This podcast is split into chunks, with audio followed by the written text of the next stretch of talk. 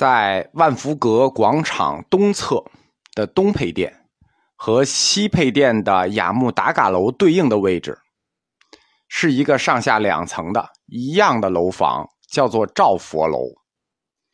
这里头供奉着一尊大型的铜制旃檀佛立像。照佛楼是乾隆皇帝的母亲孝圣宪皇后私人的佛堂。这个孝圣宪皇后，我们在永佑殿讲过，就是西墙挂着的那张堆灵秀绿度母唐卡，就是他的作品。有的同学跟我说，说这个孝圣宪皇后就是《甄嬛传》里的钮祜禄甄嬛，对，信誓旦旦。乾隆皇帝的生母。乾隆皇帝的生母呢，确实是从熹妃升为熹贵妃的。孝圣宪皇后也确实是钮祜禄氏，但是她这个钮祜禄氏后面是不是甄嬛，我就不知道了。赵佛楼这个殿的制式呢，很特别。赵佛楼作为东配殿，面西朝东，它是侧楼，那里面供佛呢？它面应该朝西，啊，北京的同学可能对东南西北的概念比较清楚啊，外地同学需要看一眼就对东西就有概念了。它在配殿的位置上却按正殿的模式部署，什么意思呢？就是它这个殿在西面，那里面摆佛呢，面应该朝西啊，不，它这个殿在东面，它摆佛呢面应该朝西，但是呢，它像正殿一样。旃檀佛的佛龛面南背北，按主殿布置了，说明照佛楼这个殿的等级很高。这样部署，那这个殿东配殿的东墙就空了，就是你一进门正对着东墙没东西。原来在东墙上挂着两幅大型的画一幅是旃檀佛画像，一幅是六道轮回图。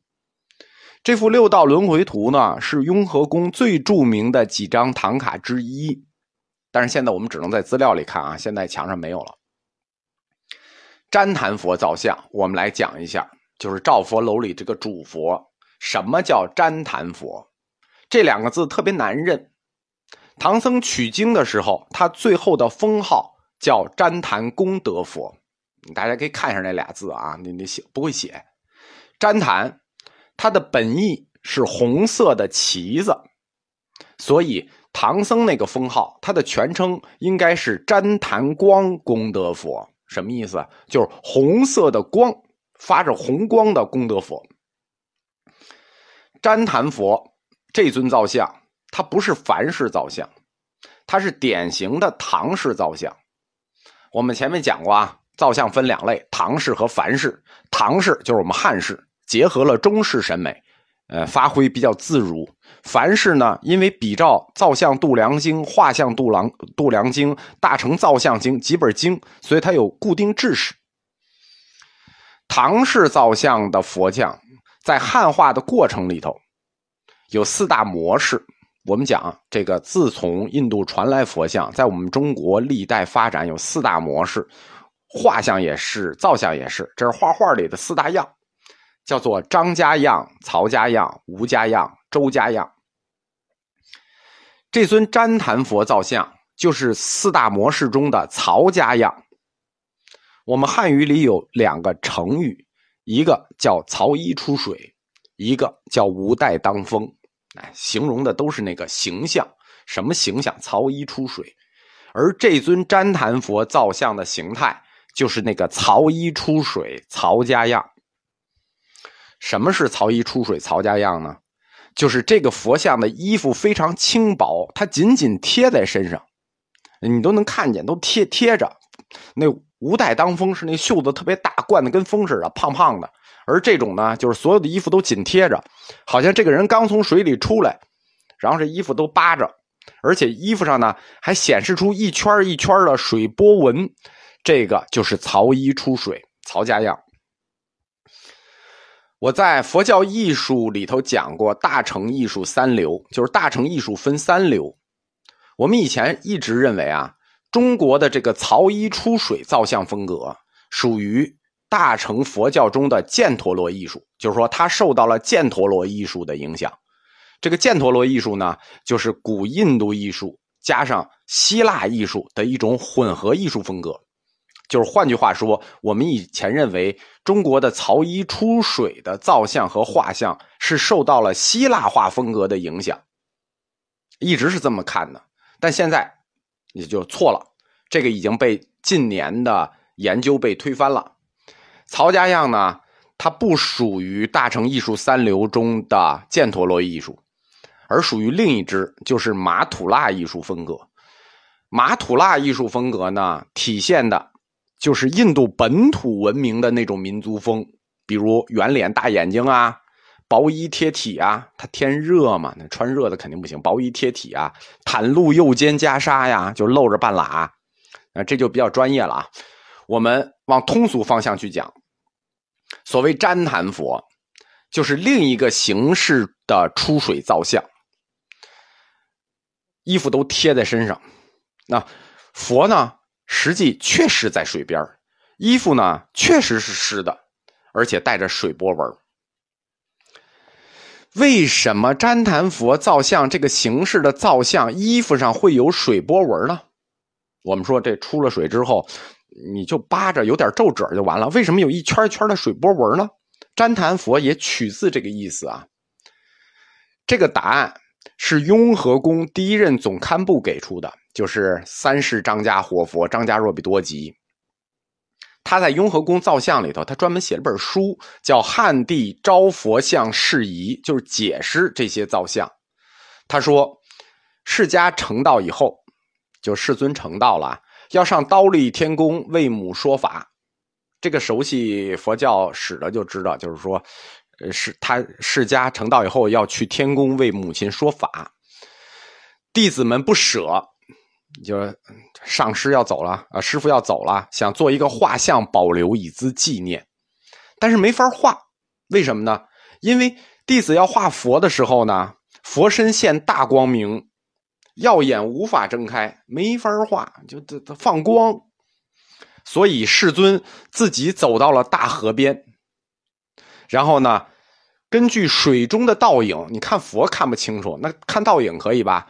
弟子们根据水中的倒影画了佛像，这就是为什么旃檀佛佛像的衣服带着水波纹，因为你旃檀光功德佛，你是旃檀光，你放大光明，我们没法画，所以画了水里的旃檀光佛，所以这个衣服上就有水波纹。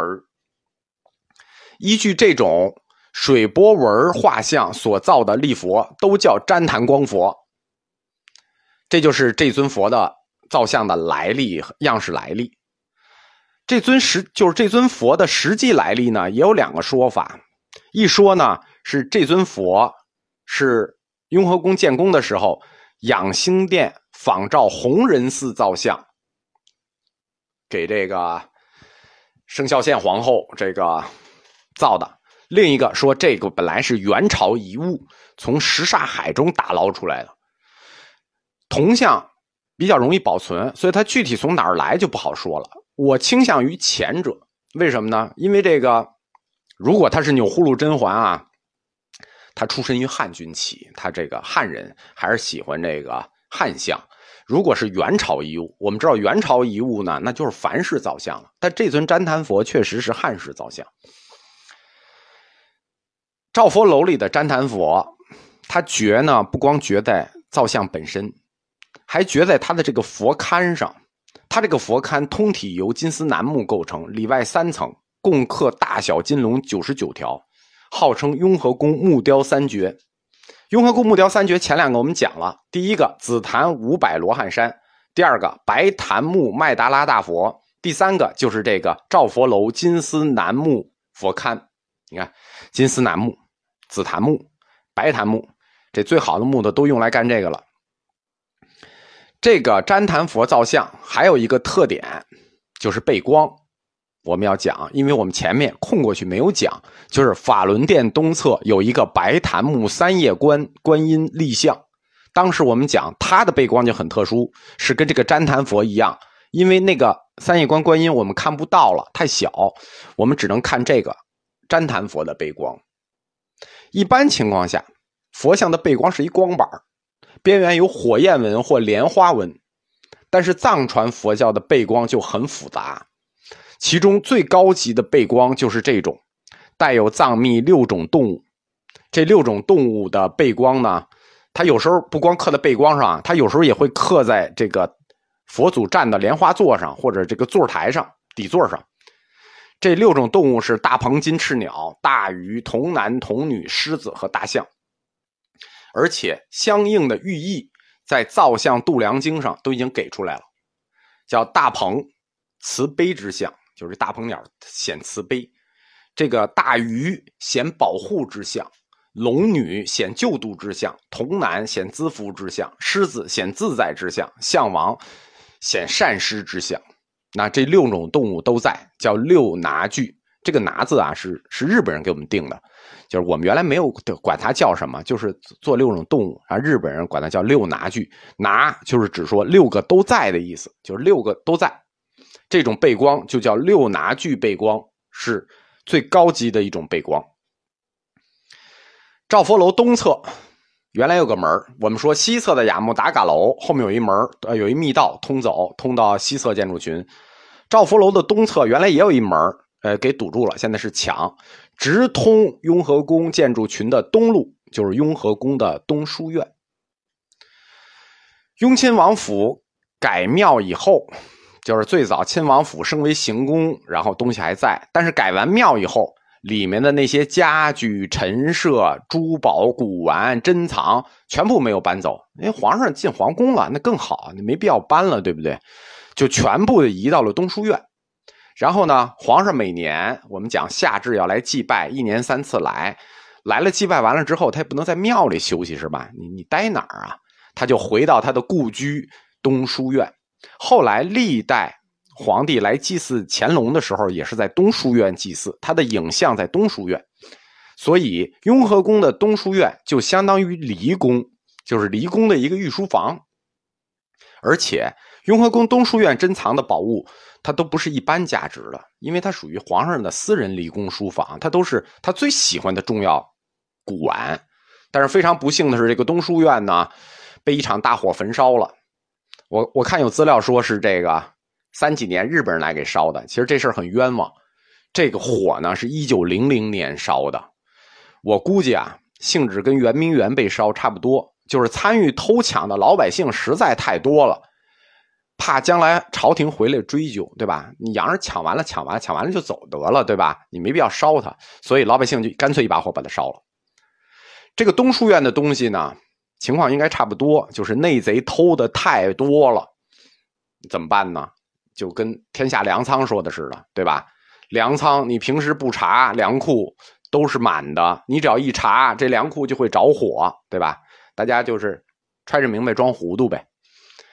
解放以后，在后来东书院的位置上就盖了大片的民房，现在我们就没有东书院了，所以也没有地方看东书院的遗迹和实物。我们可以在历史书里看到，